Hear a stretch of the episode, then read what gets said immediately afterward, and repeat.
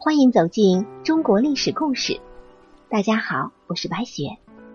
我们今天要带您一起走进的历史人物是齐桓公。说起这个齐桓公啊，他可是春秋时期著名的国君。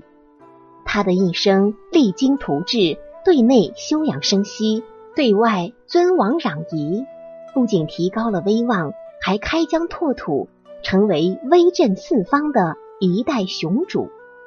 可是谁也没有想到的是，一名神武的齐桓公在晚年竟被活活饿死。那这又是怎么一回事呢？在齐桓公继位之后，任用了一个重要的人，就是管仲。说起来，管仲和齐桓公还有一箭之仇。他曾经为了阻止齐桓公夺位，差点射杀了他。可是齐桓公继位之后，听说管仲有旷世奇才，所以不计前嫌，以极其隆重的礼节，把管仲迎回齐国，并拜他为相。在管仲的帮助下，齐桓公对秦国的内政、军事和经济都进行了。大刀阔斧的改革，齐国因此得到发展壮大。随后，齐桓公在管仲的建议下，打着尊王攘夷的口号东征西战，并参与到调停各诸侯国的内乱之中。这样一来，他的威望也达到了空前绝后的高度，以至于各诸侯国也都是唯他马首是瞻，奉他为五霸之首。然而，再好的君臣也有分手的时候。桓公四十一年，管仲鞠躬尽瘁，一病不起。齐桓公四处为管仲言医请药，但是都已无济于事。想到管仲去世之后，不知该让谁来接替他为相，齐桓公思来想去，颇为心焦。于是，在探望管仲之时，把心里的疑惑提了出来。管仲反问齐桓公：“身为一国之君，您应该是最了解大臣的，您是怎么想的？”齐桓公首先提到的是曾力劝他启用管仲的鲍叔牙，可是管仲认为鲍叔牙为人太过耿直，见人一恶，毕生不忘，不适合为相。齐桓公又问易牙如何？这个易牙呀，是春秋时代一位著名的厨师。也有写成嫡牙的，他是齐桓公宠幸的近臣，用为佣人。这个佣人呐，就是古代时专门宰杀烹饪的人，也就是我们现在所说的厨子。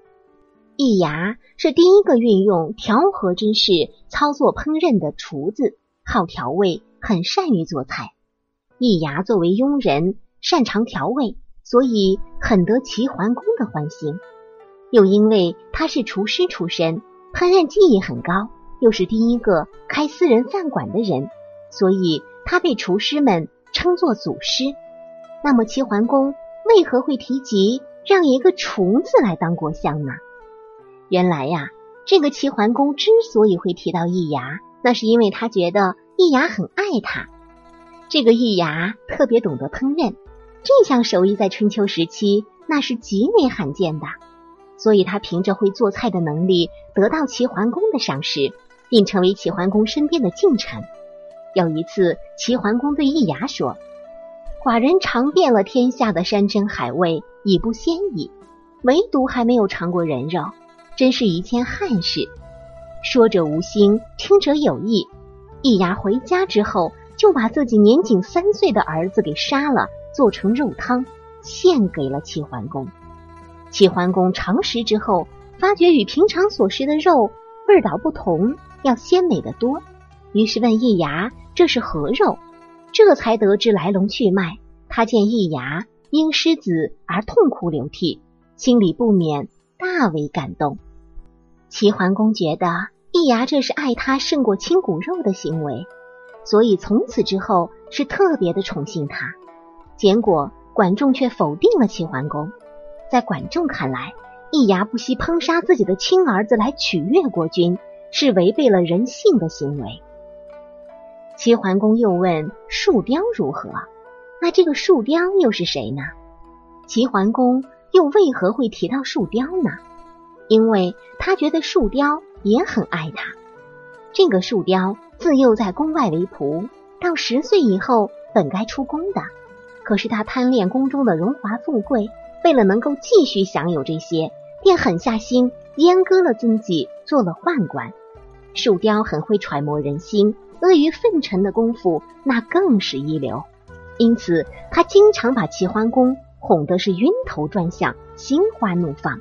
齐桓公认为他为了侍奉自己，竟连自己的身体都可以不在乎，所以非常感动，对他也是很宠爱，把他封为身边的近臣。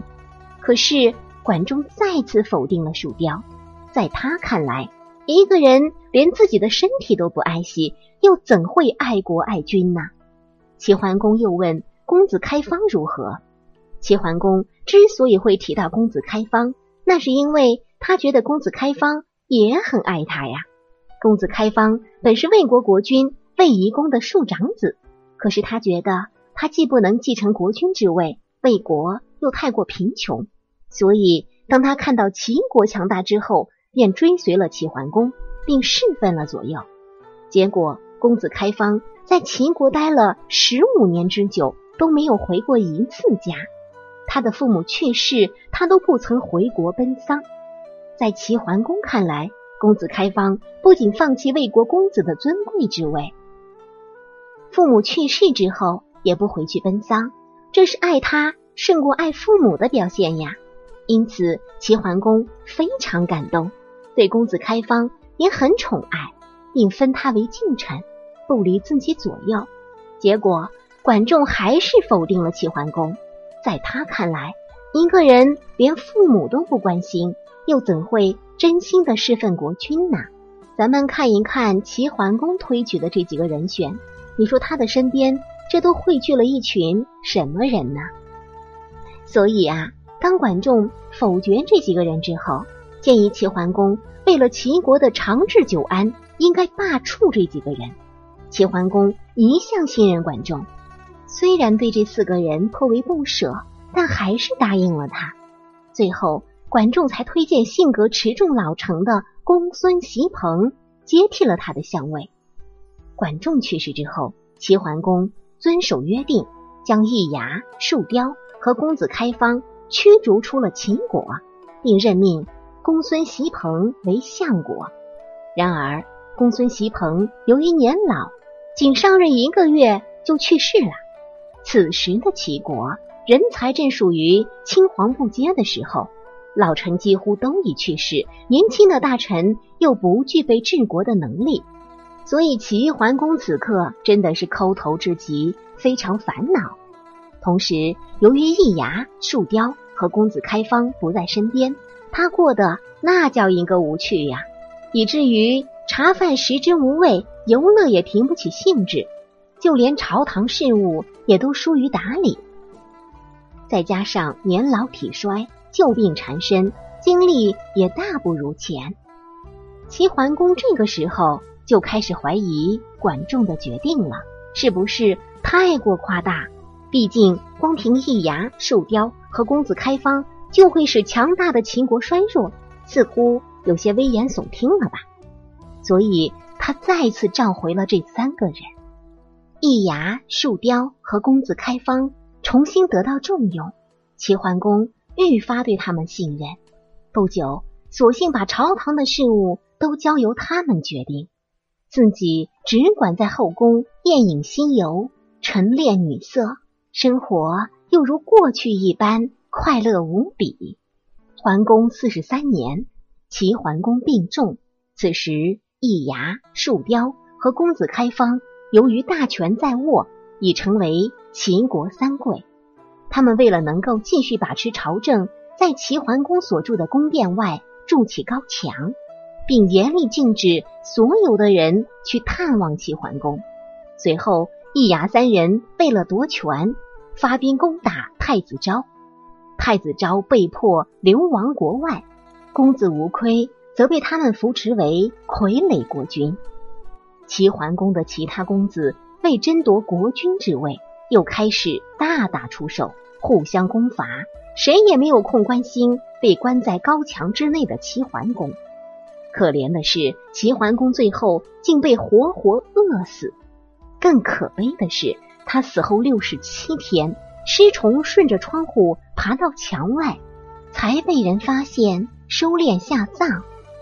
齐桓公因产性小人，最终落得一个被活活饿死的悲惨下场。而强盛的秦国也因为这一场内乱大伤元气，自此开始走上了下坡路。由此可见呐，身为一国国君。不能识人用人是治理国家的大忌。好了，朋友们，本期的故事就结束了。连续两期呀，咱们都为大家讲了两个国君被活活饿死的故事。所谓高处不胜寒，作为皇帝，有几个人能够真心的对待皇帝呢？怕是处在这样的高位之上，身边的人所有的真心也会随着世事的消磨。而殆尽了吧？到最后，真的只剩下孤家寡人一个。感谢大家的收听了，喜欢的朋友欢迎点赞转发，也欢迎您评论留言，写下您的想法，和我们一起交流一下。下期我们将为您介绍的不是历史人物，而是历史上有名的困龙之所——沙丘离宫。